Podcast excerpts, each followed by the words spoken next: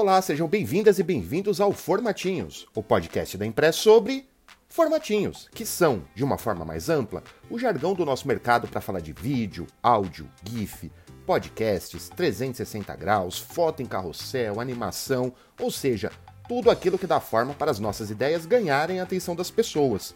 Eu sou o Júlio César e nesse episódio de estreia a gente começa com ele, que ganhou fama como um bebê em 3D dançando e hoje é quase uma forma de comunicação na internet, o Graphics Interchange Format, os famosíssimos GIFs. A gente volta já já com o programa depois dos nossos comerciais.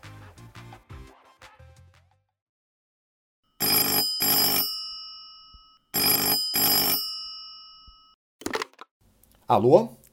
Alô, Júlio? Isso, quem fala? Opa, aqui é o Júlio. Oi? É aquele trote da Beth? Não, pô, sou eu mesmo. Quer dizer, você mesmo, só que no futuro. Eita, conta tudo que vai rolar aí, bicho. Calma que eu não sou tão do futuro assim. Na verdade, eu sei até o fim do mês, então nem vai me dar muita coisa. Mas eu tenho uma parada muito importante que você precisa resolver agora. O timesheet. Pô, mas você veio do futuro só pra me falar de timesheet, bicho? Claro, pô, sou eu que me no fim do mês porque o bonito aí não preenche todo dia. Não seria mais fácil pra gente? Sim, mas cara, você veio do futuro, sabe? Pra você ver o tamanho da encrenca. Seguinte, meu tempo é curto, eu tenho que voltar para terminar de preencher o timesheet que você deixou para preencher no dia 30, então é isso. Preenche o timesheet, tchau. Pô, o cara veio do futuro só pra me falar de timesheet. Tá puxado mesmo. Timesheet em dia. Seu eu do futuro é só hashtag gratidão.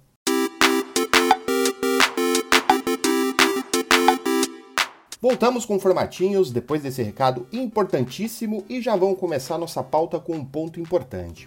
O Steve Wilhite, que é o inventor do formato, diz que a pronúncia é GIF, mas, como aqui nesse podcast a gente não chama Operação Lava Jato de Operação Lava Gato, nós vamos ficar mesmo com o mais comum, que é o GIF. O Steve criou o formato em 1987 com a ideia de usá-los em sites, numa época em carregar vídeo na internet era tão trabalhoso quanto, sei lá, construir uma pirâmide no Egito Antigo.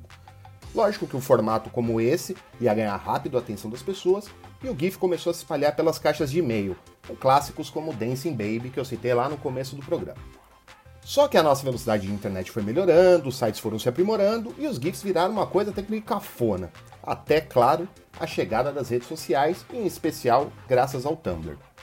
As redes sociais são um grande renascimento do GIF. Nelas o formato virou uma forma de comunicação mesmo. Afinal, é impossível você conseguir navegar no Twitter um dia inteiro sem ver uma resposta com GIF ao longo dessa navegação. O Tumblr foi a rede que trouxe o GIF de volta, com o formato dominando os perfis da plataforma e ganhando uma nova cara muito ligada a um outro fenômeno da internet, o meme. Se a gente pensar, é uma coisa até meio lógica, né? O GIF é um trecho repetido, o meme é aquela piada repetida exaustivamente, então a gente tem aí coisas que se casam. Daí a gente chega ao hoje, onde o GIF é parte da estratégia de muita gente. Pensa, por exemplo, em um community manager com um arsenal de GIFs de uma marca na mão. Então por que, que a gente não cria esse pack do GIFinho, vai, sem pezinho, para usar nas redes sociais e em outras plataformas de comunicação? Dependendo da complexidade, criar um GIF é muito fácil e rápido, e ferramentas como o GIFI podem ajudar a fazer isso em minutos. E esse tipo de conteúdo não fica só no community. GIF cabe em avatar, conteúdo para rede, apresentação externa e até em podcast como capa de episódio. Mas aí você pergunta, muito bom, Júlio, mas qual a diferença do GIF para o vídeo? Se hoje eu tenho a internet bala, não preciso do GIF, certo? Mais ou menos. O GIF é mais leve que o vídeo de curta duração, já que as imagens têm um limite de cor e o formato não tem áudio. Por isso eles são curtinhos. GIFs com mais de 5 segundos geralmente são cenas de filmes ou séries que o pessoal usa para interagir na internet. Então a gente fecha a conta mais ou menos assim. Se tem acima de 10, 15 segundos, já pode ir para o vídeo. Se for algo pontual com no máximo, mas no máximo mesmo, assim, chutando muito alto 10 segundos, o GIF pode ser a solução dos seus problemas. Além disso, o formato ganhou status ao longo desses anos. Dependendo da rede social, sua performance pode até ser melhor que a de um vídeo, que pode exigir uma etapa mais de interação, como o clique no play, por exemplo. Usar GIF ou vídeo é opcional e vai muito do tipo de estratégia que você está trabalhando. E o GIF tem futuro?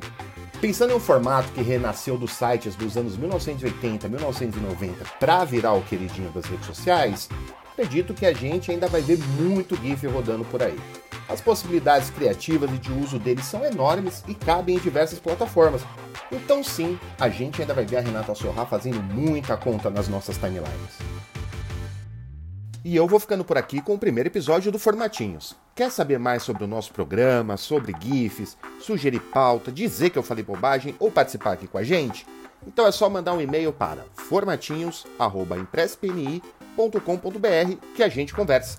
Obrigado a todos que ficaram aqui e lembre-se, faça um favor ao seu eu do futuro e preencha o timesheet. Até a próxima, pessoal!